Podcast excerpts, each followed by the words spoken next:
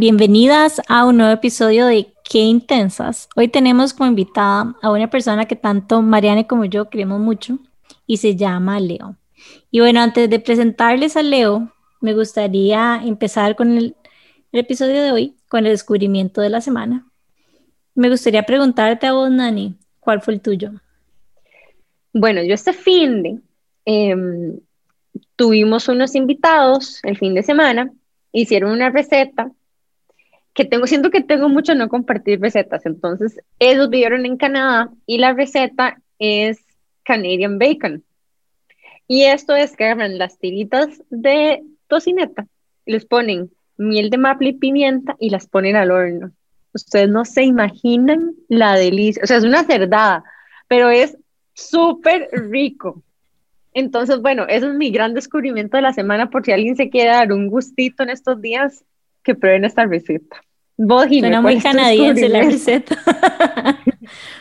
bueno, el mío va muy alineado con el tuyo y es que, bueno, en realidad el fin de semana andaba en Osara y me quedé en un hotel que es lo máximo por si ocupan ir en Osara. Es como buen precio, buen todo y se llama Green Sanctuary. Y el desayuno pedí un omelette y fue el mejor omelette que me he comido en mi vida, al punto que le pregunté al señor qué le había hecho y me contó que le pone sazón natural al omelette. Jamás en el mundo, como eso que venden en el súper, que son un montón de especies como ya combinadas, bueno, a él se le ocurrió ponérselo al omelette y yo no les puedo explicar la diferencia que hace ese polvito mágico en el omelette. Al punto que hoy fui al automercado a comprar el sazonador natural para desayunar ese mismo omelette que comí tanto el sábado como el domingo. ¿Y el sazón natural qué es? ¿Como caldo de pollo reducido? No, es como una mezcla de especias. Entonces le ponen como, tiene como cebolla, ajo, culantro, como un montón, una combinación ahí. Cada quien tiene como su propio sazonador natural, pero sabe, sabe increíble. O sea, y no sé cómo se le ocurrió, porque uno piensa en sazones y piensa como en pollo o en, no sé, como en otro tipo de comida, jamás se me hubiera ocurrido ponérsela a un, a un desayuno. Y fue, fue un muy buen descubrimiento que voy a seguir aplicando cada vez que me como un omelette. Está rico, yo soy medio mañosa, yo no como huevo. Sí, eso lo sabemos. bueno, esas mañas las tenemos que dejar para, para otro día, porque usted también, Jimena, ¿verdad? Tiene una lista de mañosidades, otro nivel. Sí, soy, soy un poco delicadita para comer. Pero bueno, me gustaría preguntarte, Leo, ¿cuál fue tu descubrimiento de la semana? Bueno, pues mi descubrimiento esta semana es un descubrimiento bastante profundo, de hecho. Hay una, una amiga queridísima mía que su mamá fue de las mamás que te acoge cuando sos adolescente, que su casa siempre esté abierta y siempre los amigos son bienvenidos. Es una persona que yo quiero muchísimo y ella tiene un cáncer. Y resulta que le hicieron una operación súper complicada el lunes de la semana pasada y hoy, ocho días después, está como si nada. En el sentido de que ya le desconectaron todos los cables, está súper bien, tuvo que ir a hacérsela a otro país y ya va a regresar a Costa Rica y tienen muchísima esperanza y lo que se veía como algo muy triste, muy trágico hace un par de semanas, ahora se ve completamente diferente. Entonces, lo que he aprendido es que al final las amigas lo son todo, porque nuestra comunidad de amigas ha hecho una diferencia importante en todo este proceso, tanto para mi amiga como para su mamá, y que cada segundo cuenta, que cuando uno está con los seres queridos, cada segundo cuenta, y que eso es valiosísimo. Así que ese aprendizaje eh, lo agradezco mucho y, lo, me lo llevo, me lo llevo para, para siempre. Me ha, me ha, pegado duro realmente interiorizar lo importante que es cada segundo que uno pasa con la gente que quiere. Y ahora me puse yo también un poco sensible al respecto. Después ahora, ahora durante COVID, como que a veces me siento súper como mal porque mm, pienso en todas las personas que debería estar chequeando con mis abuelitos y verdad y pasar más tiempo con mi familia pero al mismo tiempo me siento como estábamos hablando ahorita justo antes del episodio como verdad las presiones que uno se pone como overachiever de querer hacerlo todo y querer hacerlo bien. Yo mm, siempre tiendo a debatir mucho en eso, como que cómo usar mi tiempo y cómo equilibrarlo entre, las partes que me traen mayor bienestar emocional, pero que también están buscando algún tipo como de, no sé, satisfacer una necesidad muy personal. Es que a veces es difícil como escoger también, porque todo se siente como auténtico y como que hay, como que hay felicidad en todas esas cosas y a veces como que nos inventamos esta historia de que si hago X no puedo hacer Y y empezamos como en esa como lucha interna que a veces di, cuesta procesarlo y a veces nos ponemos también muy duras con nosotras mismas a la hora que tomamos decisiones de que porque tomé X decisión entonces no voy a poder estar con X persona y nos empezamos a hacer como todo un rollo de historias que no que a veces no son fáciles de asimilar. Y es que al final todo es decisiones, ¿verdad? La vida se reduce a las decisiones que uno va tomando día a día, tanto chiquititas como grandes. A mí me encanta aquel libro que una vez recomendaste, Atomic Habits, que reduce las decisiones a cosas muy chiquititas y nos trae, nos ayuda a traer conciencia como hasta las decisiones más pequeñas que tomamos van construyendo en, en, en una dirección, aunque no nos demos cuenta necesariamente.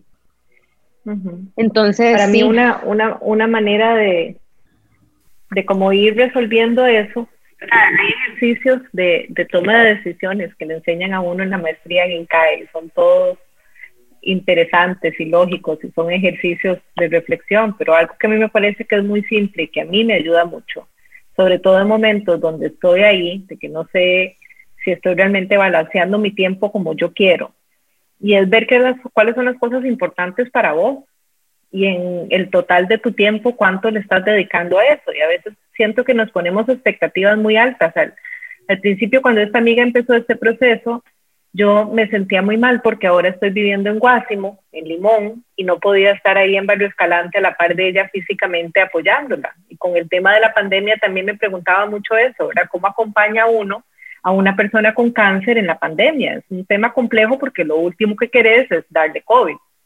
Y me di cuenta que la expectativa de mi amiga no era para nada que yo me fuera para San José a ayudarla. O sea, la expectativa era el mensaje a las seis de la mañana, me desperté, ¿verdad? Me desperté pensando en vos, voy a prender mi velita cotidiana y voy a hacer mi meditación de la mañana y te la dedico. Y en la tarde, como si yo tu mamá, mandarle mis besos y abrazos y después al día siguiente cualquier cosa que necesites, aquí estamos. Creo que a veces es, ¿verdad? No, no tienen que ser cosas grandiosas, darle seguimiento a la gente que uno quiere, pueden ser mensajes de texto. Y si el cariño es sincero y el mensaje viene del corazón, creo que eso eh, alivia esa necesidad de conexión que tienen las personas que la pueden estar pasando mal. Sí, ahorita que estás hablando de eso, Leo, sin duda es muy curioso porque me remito como a este instrumento que todas conocemos de la comunicación no violenta y es como, ¿verdad? ¿Cuál es una necesidad muy humana desde la cual podemos conectar? Y, y escuchándote hablar y, y, conectando también con vivencias de mi fin de semana, que estuve muy introspectiva, es como eso, como que muchas veces todas nos sentimos un poco solas en lo que estamos viviendo. O sea, cada quien tiene su mundo y cada, todo el mundo se siente un poquito solo en lo que está haciendo, ¿verdad? En, en, en el microuniverso de, de situaciones que está tratando de resolver. Estaba hablando con una amiga y, me, y estábamos hablando justo de eso y fue muy curioso porque ella por sus razones y yo por las mías, pero las dos nos sentíamos como solas, ¿verdad? Y pensando de que en realidad para acompañarnos no tenemos que estar viviendo lo mismo, nada más podemos compartir sensaciones y sentimientos y necesidades similares y nos podemos acompañar aunque no estemos viviendo cosas similares. Que yo sé que suena como muy sencillo y muy obvio, pero no es tan sencillo vivirlo ni sentirlo, ¿verdad? Em, a veces uno siente que tiene que, ser, que saber cómo se siente, vivir eso específicamente para poder acompañar o darle o contener o, darle, mm, ¿cómo se llama?, apoyo a alguien. Pero esto que estás diciendo me recuerda eso también, ¿verdad? No, no tenés que necesariamente haber vivido una pérdida de cáncer o alguien en tu familia para también poder estar ahí para alguien viviendo esa situación. Total, total. Y, al final siempre qué, qué gran herramienta es cuando uno ha practicado muchísimo la escucha activa y ya puede ofrecerla, ¿verdad? Ya se la puede ofrecer a los amigos y a la gente que uno quiere, o sea, realmente decir, yo le puedo regalar esa escucha activa, porque al final se trata de eso, o sea, el, en ese proceso donde vos le permitís a otra persona que deposite su dolor en vos, estás aliviando muchísimo el dolor. Y a veces no hay ni que hablar, es solamente estar. Leo, gracias por llevarnos a este lugar de vulnerabilidad hoy, porque al hablar con vos y que ese haya sido tu descubrimiento de la semana, incluso me pone a mí en, una, en un modo distinto y una apertura diferente para la conversación que vamos a tener hoy. Que de hecho me lleva a querer presentar un poco la persona tan especial que es Leo. Leo en realidad se llama Leonor Gutiérrez Fernández. Ella se caracteriza por trabajar todos los días para generar impacto social y esto revela mucho de la bondad y el corazón que tiene ella y es una de las razones por las que la admiramos tanto. Desde el 2005, em, Leo se ha dedicado a dirigir organizaciones sociales. La apasiona el reto de generar planes estratégicos, buscar aliados, fondos, diseñar proyectos, ejecutarlos, y básicamente ser una co-creadora de proyectos de altísimo impacto social.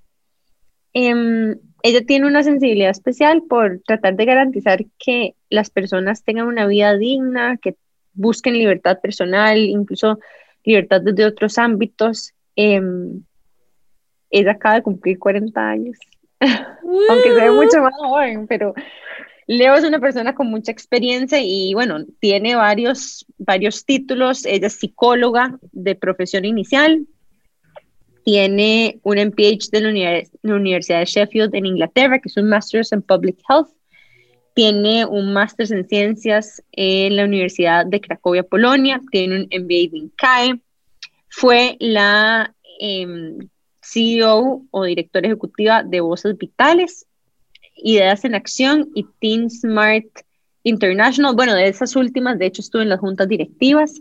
Em, pertenece al Aspen Global Leadership Network y a una organización que se llama CALI, que es el Central American Leadership Initiative, desde, desde las cuales junto con algunos importantes, importantes líderes empresariales de la región, académicos, políticos y de ONGs, persigue la ilusión de la posibilidad de unir a los líderes del mundo para trabajar en la construcción de una sociedad global llena de oportunidades. Y bueno, con esto queremos enseñarles hoy esta maravillosa persona, Leo, para nosotras y, y darle la bienvenida. A mí me gustaría darle una, una introducción como más personal y tal vez no tanto como en el currículum, pero tal vez tratar de transmitirles quién es Leo. Y bueno, Leo la conocimos porque era la directora de Voces Vitales en ese momento y estaba haciendo la mentoría junto a Nana y a mí. Y bueno, Leo es esa persona que cuando está en una habitación literalmente brilla, o sea, como que uno la ve y uno la siente y sabes que es como alguien tan noble y apenas empezás a hablar con ella te das cuenta de que efectivamente lo que está sintiendo es cierto y está metida en un millón de ONGs y está haciendo un millón de cosas por tratar de tener un impacto positivo en el mundo. Y bueno, para nosotros era un sueño tenerla acá. De hecho, estaba en nuestra lista de invitadas desde la primera lista que montamos, antes de que Hace como estuviera, cuando apenas que Intensos era como, no sé, como un prototipo casi que. Y sabemos que la conversación de hoy va a estar súper valiosa. Nos vamos a ir a un corte y ya casi regresamos con una conversación que les prometemos que va a estar súper rica. Así que ya saben, ya volvemos con Qué Intensas en Amplify Radio 955. Qué intensidad. Bueno, y estamos de vuelta en Qué Intensas con una de las personas más queridas para Jimmy y para mí, Leo eh, Leonor Gutiérrez. Y hoy estamos hablando hoy vamos a hablar de varios temas súper interesantes, incluyendo el tema del el privilegio y las responsabilidades que vienen con el privilegio. Pero realmente el fondo desde ese privilegio, ¿verdad? ¿Qué es lo que nosotros nos hace privilegiados en comparación con otras personas? Yo sé que este es un tema muy cerca del corazón de Leo y eso es algo que nosotras, en especial esta semana, que celebramos o conmemoramos el 8 de marzo, es un día donde además reconocemos que mucho de lo que estamos viviendo hoy nosotras como privilegio como dice en inglés, stands on the shoulders of women that came before us, ¿verdad? El esfuerzo de muchas mujeres que lograron cosas extraordinarias y que hoy tal vez a veces tomamos por sentado, como por ejemplo el, el voto de la mujer y una serie de otras libertades que hemos adquirido gracias al esfuerzo de muchísimas mujeres que incluso han perdido su vida para lograr que nosotros estemos aquí hoy. Así que en honor a toda esta conversación, queremos amarrarla alrededor de esta sensación de privilegio, qué es lo que nosotros nos hace privilegiadas en comparación con otras personas. Súper. Bueno, este, bueno, primero decirles que me chillaron toda con esa introducción. me siento súper halagada, de verdad que sí.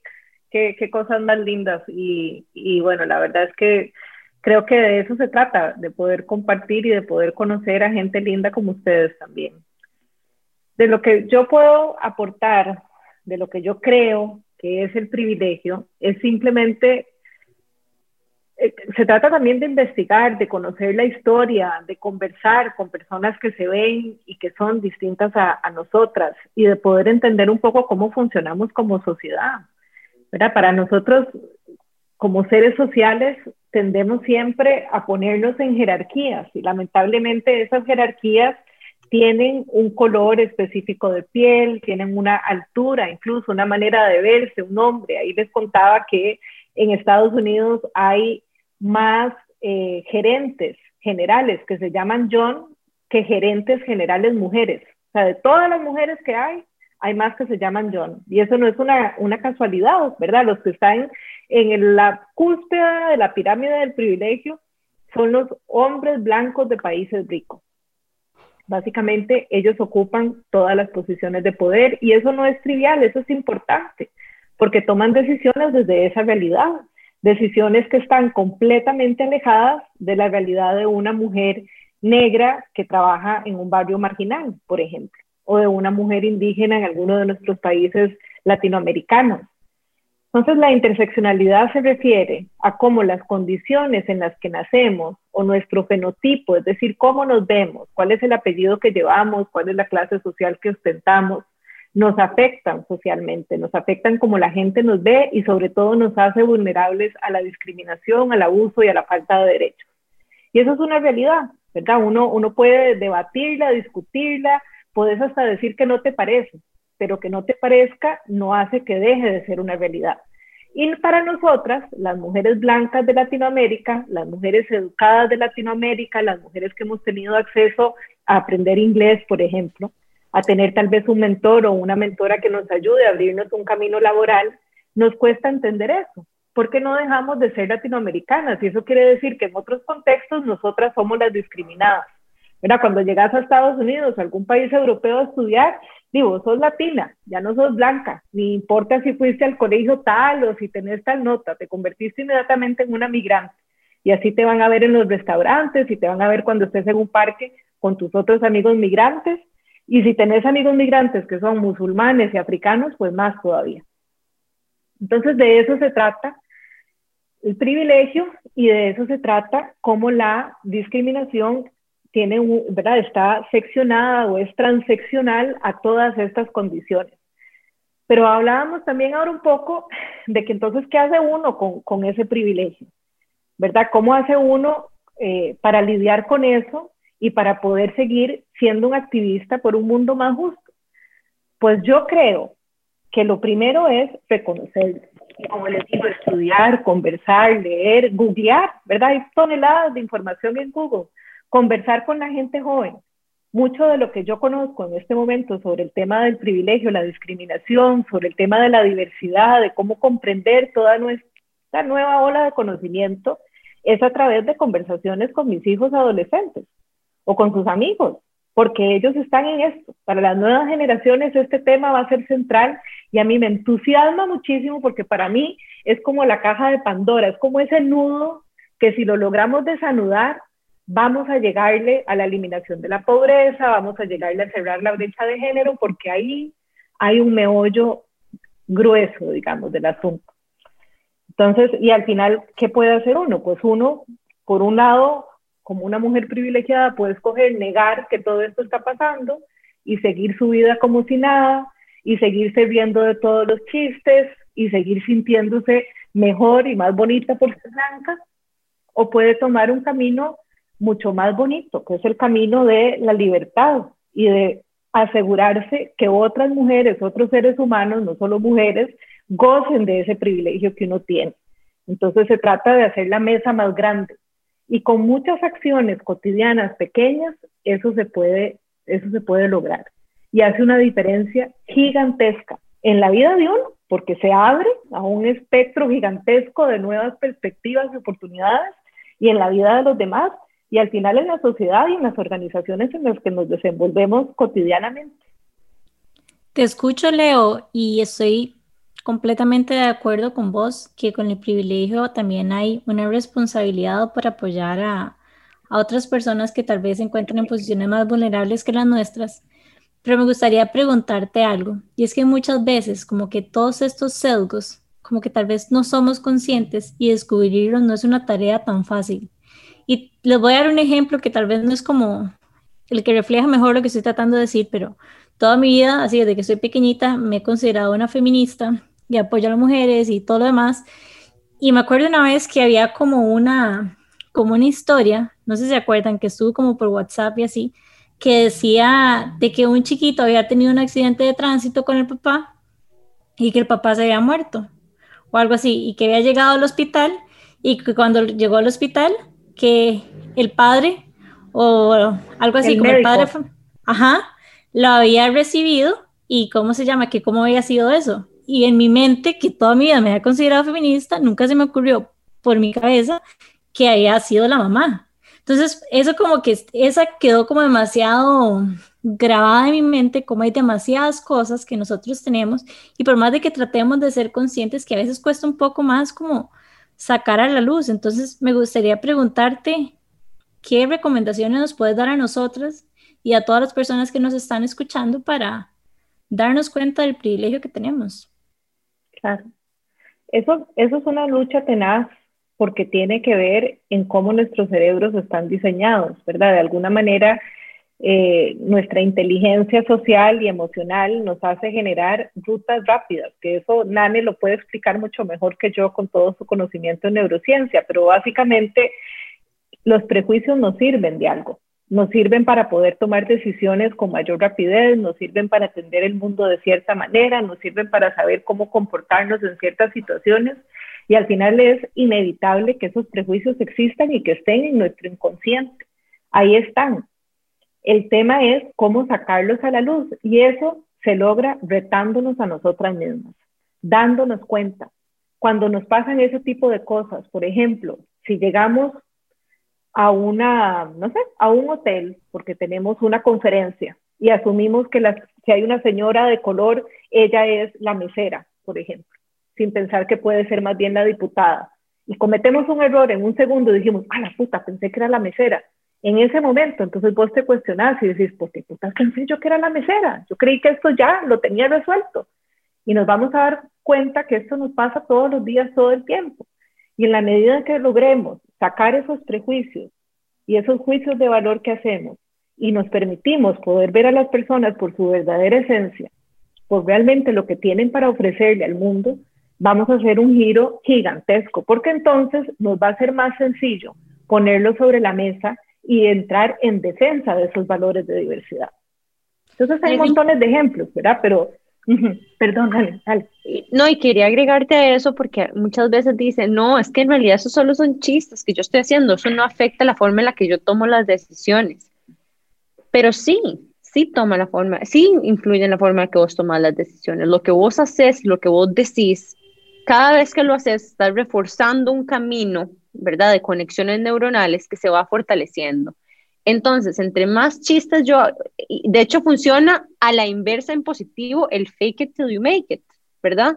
Entonces, de la misma forma en la que yo puedo intentar y hacer poses de poder y, y, ¿verdad? y hacer como todos estos ejercicios antes de entrar a una entrevista, por ejemplo, o como decíamos antes, eh, creo que en el episodio pasado, ponerse un lápiz en la boca para que tu cara, para que tus músculos de la cara hagan la gestión de sonrisa y eso genere serotonina en tu, en tu cerebro, de esa misma forma, ¿verdad? Si nosotros estamos, o incluso si andamos haciendo haters por todo, el, o sea, por todo lado, eso también va a afectar nuestra química, va a afectar nuestra neuroquímica. Entonces va a afectar la forma en la que nosotras actuamos, pensamos, etcétera. Entonces, sí, hay un caso para ser cuidadoso en la forma en la que nosotros nos expresamos, aunque sea molestando.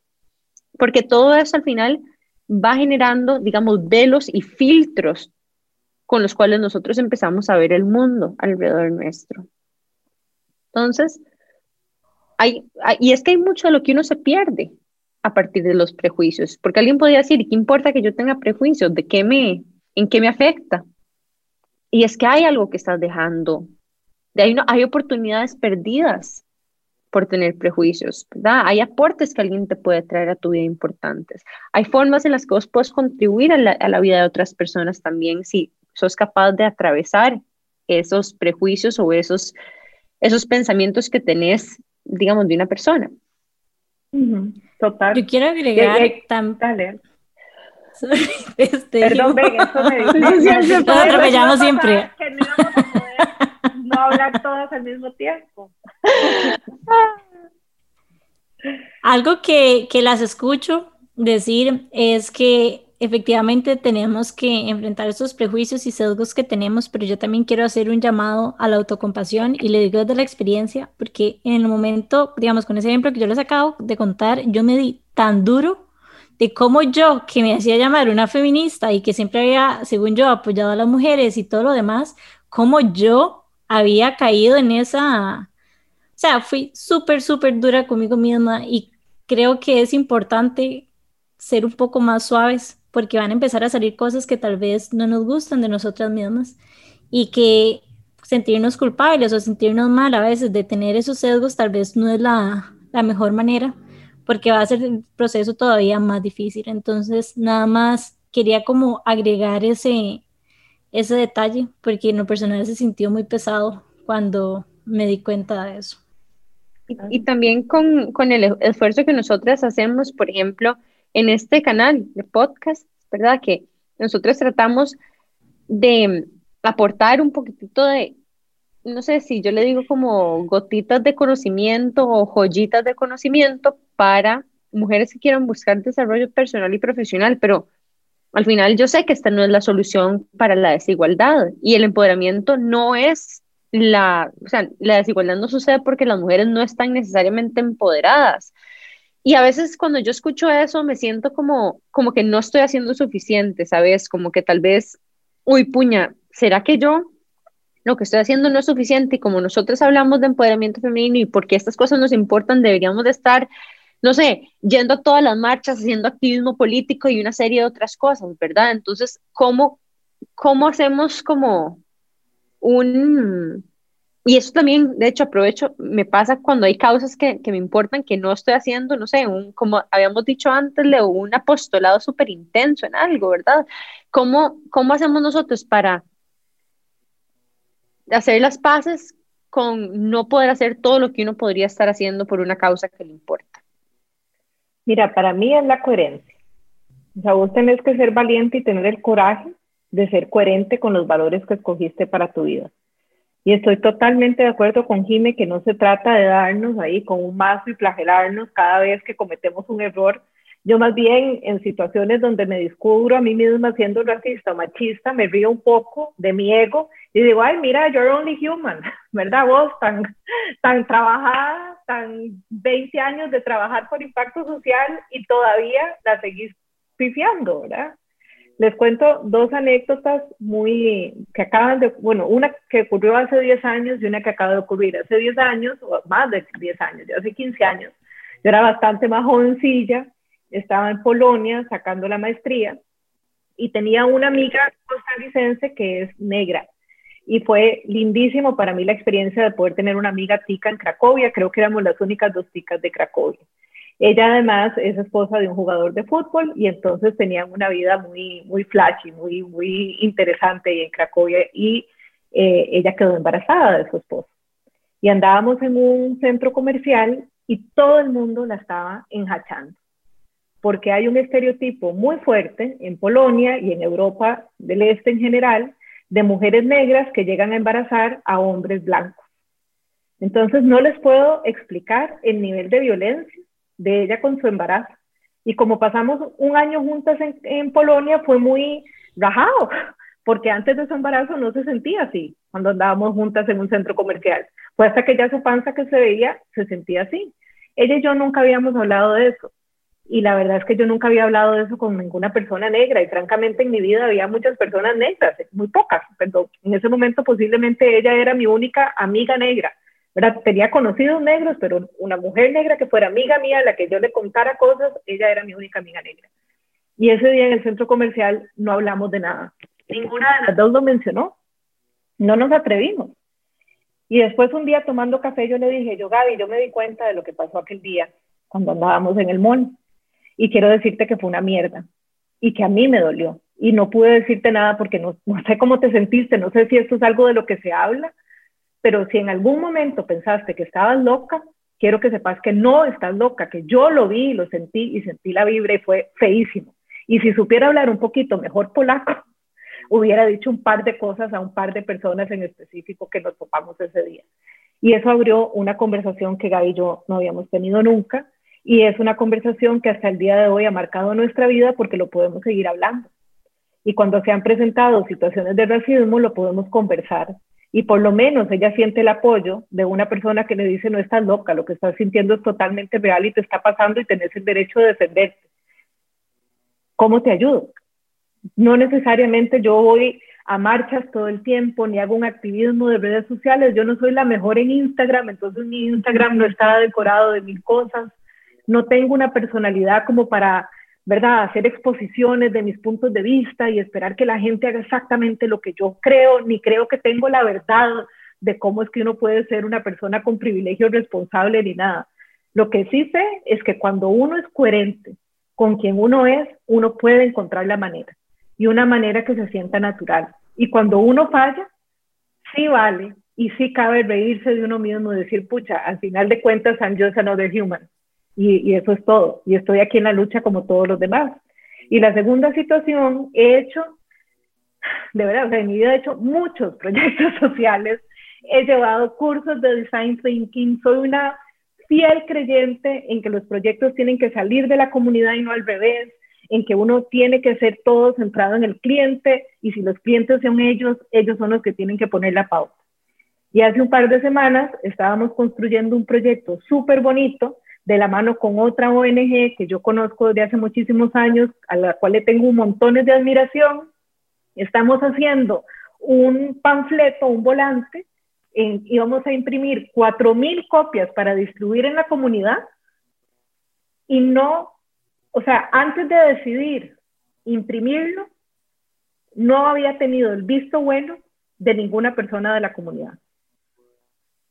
Cuando una pasante me lo dijo, Leo, pero es que esto no lo ha visto nadie de la comunidad, a mí se me caía la cara de la vergüenza. Porque como alguien con 20 años de experiencia iba a mandar a imprimir algo sin tener el approval del client. Y puedo darles mil excusas que podrían estar justificadas. ¿verdad? Fue un fondo que salió que había que ejecutar en menos de 21 días. A la comunidad ya he trabajado con ella hace 20 años. Yo podría decir que ya la conozco, pero así no es. Uno tiene que escuchar a la gente. O sea, lo que les quiero decir es que al mejor mono se le cae el zapote. Lo importante es recuperarlo y seguir adelante, siendo coherente con quién es la persona que quiere ser en este mundo. Y ya, that, that has to be enough, porque es lo que hay, ¿verdad? Sí. Y ustedes, chicas, ¿cómo ven, cómo ven este tema? ¿Cómo les ha afectado a sus vidas? A mí me, me interesa mucho conocer eso también.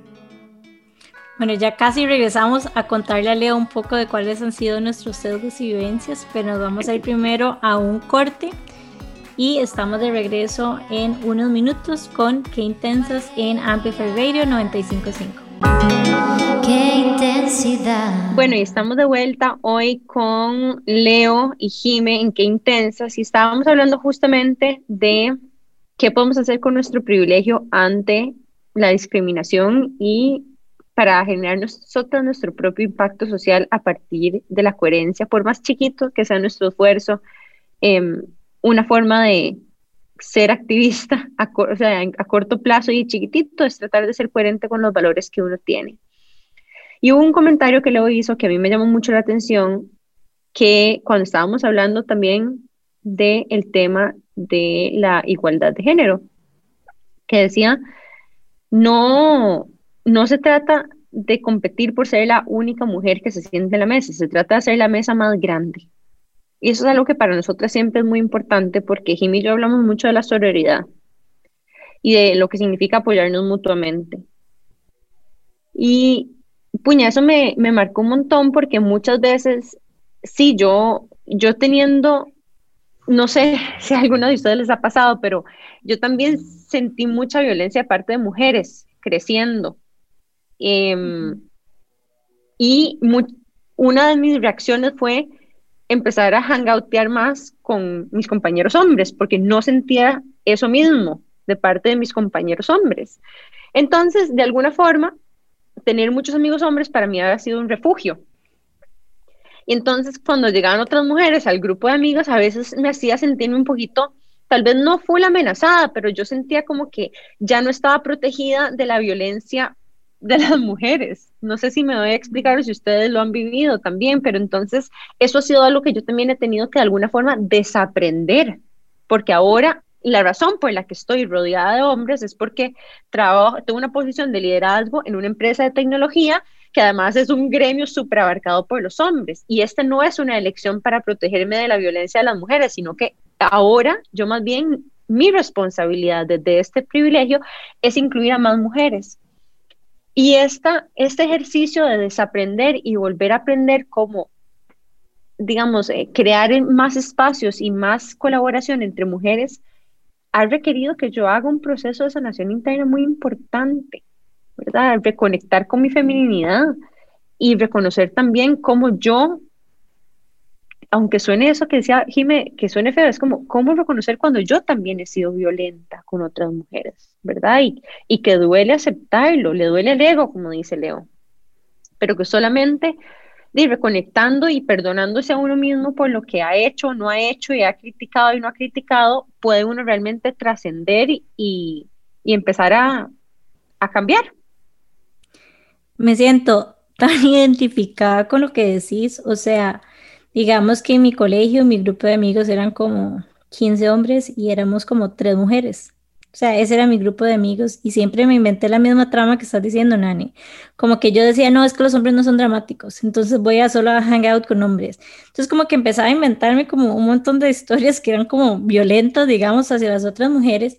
Y con los años como que me di cuenta de que estaba, o sea, que estaba equivocada y que más bien en todas estas chicas, en todas estas mujeres que me rodeaban, había demasiada oportunidad de crecimiento y también había como un sentimiento de realidad compartida que posiblemente muchos hombres no, no pudieran sentir eso mismo con, o sea, conmigo. Y no es que, o sea, amo y adoro a mis amigos hombres, pero también ahora me abro la posibilidad.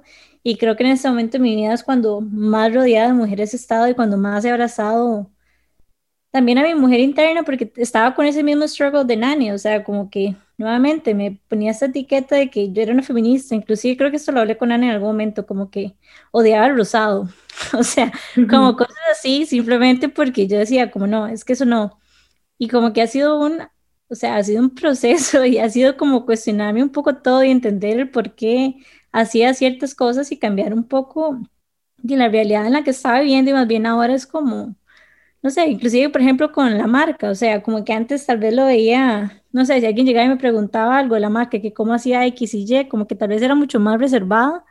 Y en este momento soy tan diferente, ahora más bien como que sin que me pregunten, ya estoy como dándoles feedback, haga yo no sé qué, haga no sé qué suscripción, haga yo no sé cuánto, como que es más bien siento que a veces puedo ser como push al respecto, pero sí, o sea, sí, definitivamente fue como un cambio de, de mentalidad.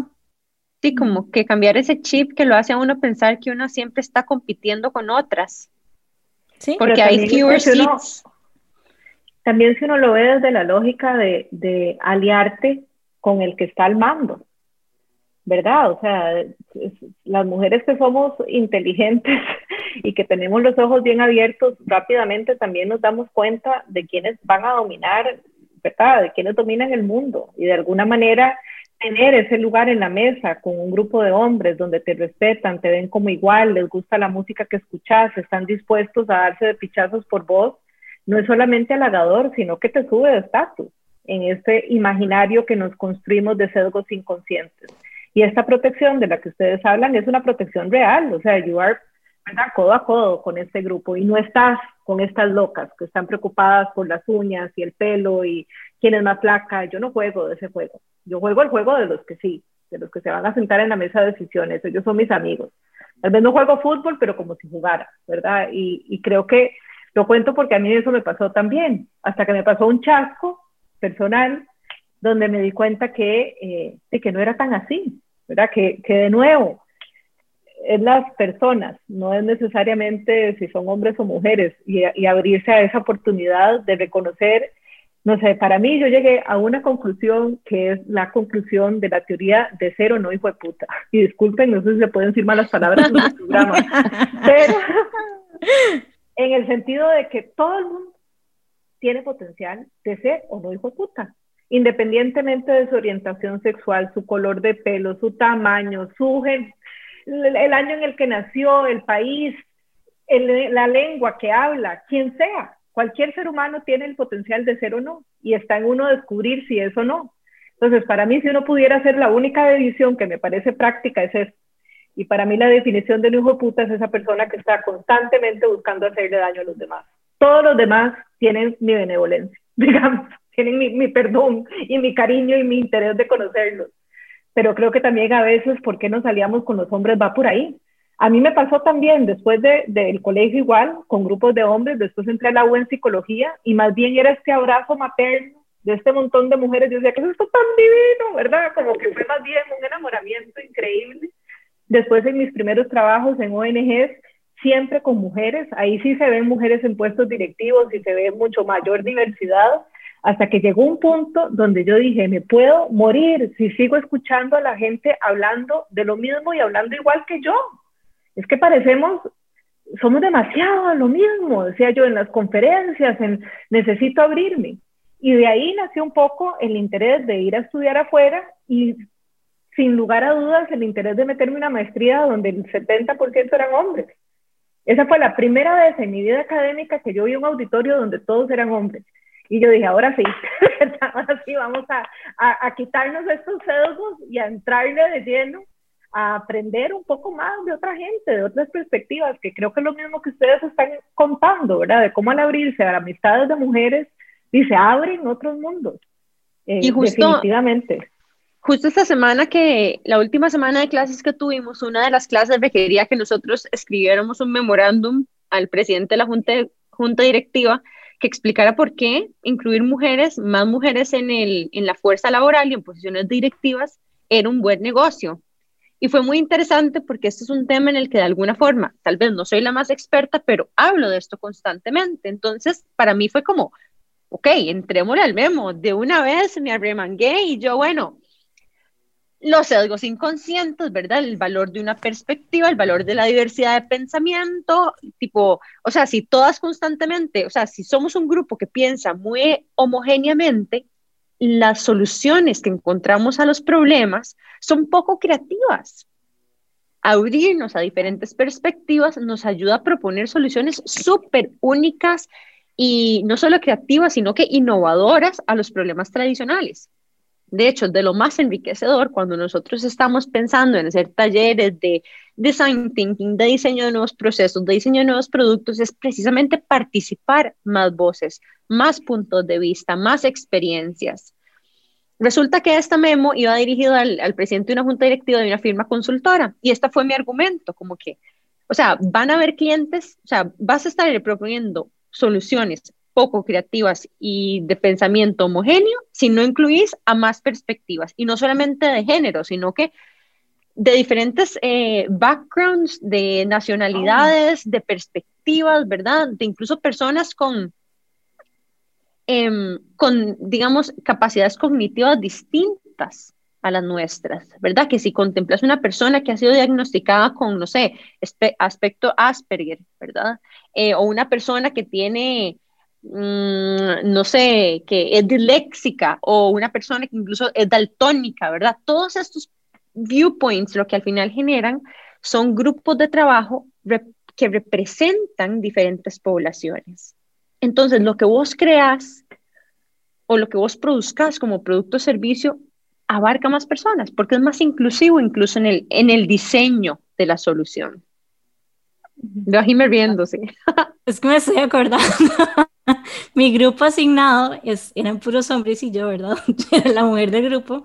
Y hacer ese ejercicio fue tan enriquecedor porque fue como escuchar la perspectiva de, de todos ellos y al final todos terminaron felices y convencidos con el memo y de lo que tenían que hacer. Entonces también como que me hace, me hace también pensar en que muchas veces como que esta lucha tal vez, es que no me gusta decir la palabra lucha, pero como que esta inclusión de las mujeres en estos puestos y demás, como que muchas veces el approach, en lugar de tal vez ser confrontativo, como que muchísimas veces es más, como que tiene mejores resultados y más bien es participativo.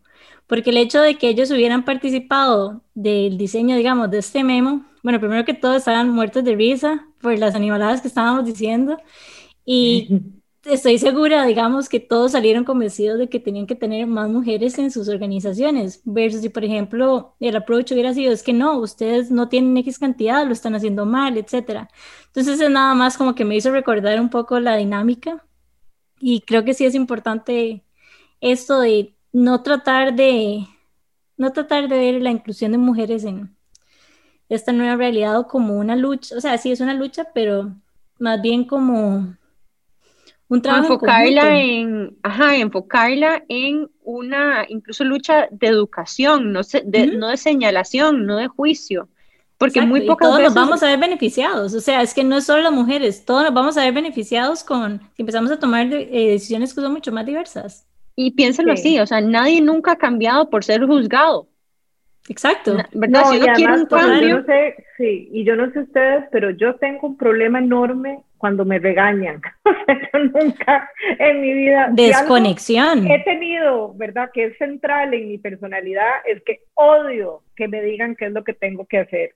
Y mucho más si me lo dicen con tono autoritario. O sea, para mí eso es como un, pues pucha, ya no te escuché nada, porque me estás regañando y estoy poniéndole atención a la mosca que está en la ventana desde hace 10 minutos. No, alarma, alarma. y lo peor es que puede ser que estén diciéndonos algo valioso, pero simplemente por el tono y la manera, uno inmediatamente ya te bloqueas y ya no quieres escuchar nada yo soy súper culpable de eso. Cuando las cosas realmente me enojan, me pongo regañona y para mí es una lucha muy heavy porque, digamos, el tema de hoy, em, ¿verdad? del 8 de marzo y todo lo que eso representa para mí se siente tan personal que tengo que realmente tomarme un momento y respirar porque me cuesta no enojarme. O sea, ¿verdad? Cuando, siento que hay personas alrededor mío que no, que, que a las que no le logro eh, convencer o, o explicar lo real que es la discriminación y que no le puedo dar pruebas tangibles, sino que solamente anecdóticas,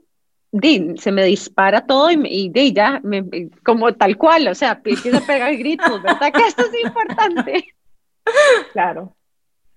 Ay, sí, no. No, pero yo al final, de veras, lo, lo, que, lo que me gustaría como rescatar de lo que hemos conversado hoy es de la importancia de estarnos revisando y de entender eso, que es humano y que por dicha el mundo está cambiando. O sea, se están logrando tener conversaciones que yo por lo menos no soñé y yo veo, como les decía, en las nuevas generaciones las tienen, las defienden. Me encantan todas las conversaciones que tienen que ver con cuáles palabras tenemos que usar, cómo nos vamos a nombrar, cómo nos vamos a identificar, porque aunque algunas personas puedan decir que es complejo, yo creo que qué maravilloso poder conversarlo y al final se trata de eso. Y para mí, un reto que yo tengo todos los días y que creo que las personas que queremos ser aliadas y que queremos ser aliadas de este movimiento de no discriminar y de incluir y de tener un mundo donde, como bien dijo Nane, si todos nos ponemos a pensar y ponemos a sacar ideas, van a sacar ideas maravillosas, es retarnos a tener gente diversa en nuestra vida. Y si no la tenemos o no logramos profundizar, no logramos conversar desde el corazón con gente diferente, preguntarnos por qué y entender que es algo en nuestra jupa que nos tenemos que revisar que no anda bien, que no estamos logrando conectar con alguien diferente, porque la capacidad humana la tenemos. Y es importante entender esa parte y preguntárselo. Yo tengo amigos negros, tengo amigos indígenas, alguna vez he cruzado un indígena en mi vida. He conocido a alguien de otro país que tenga un acento que me cuesta mucho entenderle y he hecho el esfuerzo de acercarme.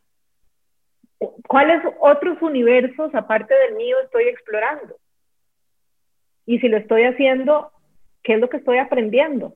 Para mí esa reflexión es central, porque al final no es solo en las organizaciones, es en nuestra mesa, en la mesa aquí, la mesa del comedor de uno, no necesariamente en la sala de conferencias. Que es cierto eso, y a veces, ¿verdad? Que uno a veces dice, es que a mí me encanta viajar y conocer nuevas culturas y lo ve como, ¿verdad? Como algo más bien súper elitista, pero esa diversidad y esas nuevas perspectivas las podemos encontrar muy cerca de nosotros. Total, total, total, y, entender las, las, preconcepciones que tenemos. El otro día una, una amiga dijo que me encantó porque la dijo enfrente de, de el hijo mayor y fue que le dijo, no, pero o sea, esa compañera suya se ve como una porta. Y él se quedó viendo y le dijo, ¿cómo? Como una porta. ¿Qué significa eso? Sí, como una empleada. Y me encantó porque él con total honestidad dijo, ¿cómo como una empleada? ¿Acaso las personas se ven todas iguales? Le dice, ¿cómo se ve alguien como una empleada? Y lo pongo aquí porque en mi generación eso era un insulto y yo sí entendí perfectamente lo que ella quiso decir y me encantó que mi hijo no, francamente. Dije, qué belleza, ya no. Y ojalá lo logremos sacar del vocabulario. Cuando yo mm. estaba creciendo había montones de chistes racistas que eran totalmente aceptados no sé, en las familias de ustedes, pero en la mía sí, y eso ya se eliminó. Entonces uno puede ir viendo cómo poquito a poco todo eso cuenta también.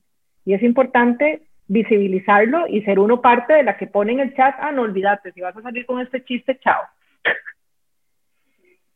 Mm, qué fuerte. Me choqueó mucho ese comentario que hiciste en algún momento porque fue raro. Me sentí como, como que hasta me revisé como que si yo en algún momento he hecho ese comentario acerca de otras mujeres, ¿verdad?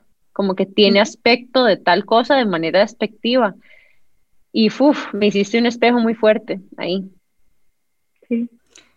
De hecho, creo que este podcast pudo haber continuado como por tres horas. porque teníamos en realidad un montón de temas que ni siquiera nos dio chance de tocar, porque bueno, hay, hay demasiadas, demasiada afinidad, de hecho, entre nosotras tres y surgieron muchísimos temas. Me encanta, me encantó toda la conversación. O sea, me encantó hablar del privilegio de una manera tan, tan directa y tan real. Y muchas gracias, Leo, por haberle puesto ejemplos a ese privilegio y por haberlo hecho tan humano. Y me llevo, me llevo mucho aprendizaje, mucha, voy a hacer mucha reflexión en estos días también. Inclusive me llevo como un call to action a ver cómo puedo ser más diversa en mi vida personal. Y yo me llevo que em, un poquito de autocompasión por haberme, por haber protegido los espacios donde yo soy la única mujer, entendiendo que tal vez estaba tratando nada más de sobrevivir y, y abrazar la nueva versión más consciente de mí misma, ¿verdad? Más adulta, más madura, que ahora más bien Em, me quedo con esa lección, ¿verdad? Como de agrandar y, que es una misión que ya tenía, pero que hoy la refuerzo y es tratar de hacer la mesa más grande. Mm. Muchísimas gracias, Leo, por todo. o sea, Mariana y yo salimos así como slapping the face las dos. Y estamos muy, muy agradecidas por porque estuvieras con nosotras el día de hoy. Siempre tenemos muchísimos aprendizajes y como dice Nani, muchísima autocompasión porque no, no son temas fáciles. Y bueno, ya saben, pueden seguir escuchándonos en Decir qué vas a decir. No, nada más que, que, darles las gracias a ustedes por, por su amistad. O sea, para mí ambas son muy inspiradoras, inspiradoras. O sea, son mujeres que han roto estereotipos, que están viviendo la vida que les da la gana, que son valientes y se atreven a probar cosas nuevas y que están impulsando a otras a hacer lo mismo y lo hacen desde un lugar súper auténtico ninguna de las dos se parece a nadie. Y creo que es chidísima, porque, porque, le da una autenticidad que es muy especial. Así que comparto lo que dijo Nani, o sea, no se den duros ni se acribillen. Ni se acribillen. Tenemos pasados más fáciles o más duros cada una, pero al final de cuentas, al ser mujeres, compartimos un gran chunk de discriminación. Así que tenemos también esa facilidad de tener empatía por la discriminación porque definitivamente la sufrimos. Bueno, y en esta búsqueda por llenar de diversidad nuestras vidas, me encantaría invitarlas, invitarlos a que busquen organizaciones que en el país están haciendo una diferencia por la diversidad y la inclusión. Por mencionar algunas que están cercanas a mi corazón, está la Fundación Voces Vitales Costa Rica, la Fundación Ideas en Acción, la Fundación Soy Niña, Inspiring Girls, Rocket Girls, también, si a los que les gusta un tema social de trabajar con poblaciones muy, muy vulnerables, también está el Hogar Siembra, también está Ciudad Mujer, que trabaja con mujeres en condición de calle. En fin, hay montones de organizaciones haciendo cosas realmente buenísimas, increíbles, y sería muy lindo que se acerquen y conozcan un poco más de lo que la gente ya está haciendo. A veces no hay que inventarse el agua tibia, sino nada más meterse en la olla de una vez. Gracias, Leo, por estas joyitas de aprendizaje. Y bueno, vamos cerrando el episodio de hoy. Recuerden sintonizar todos los miércoles a las 7 y media de la mañana, como dijo Jime, por Amplify Radio 955 y nos vemos la semana entrante. Chao. Chao. Chao. Qué intensidad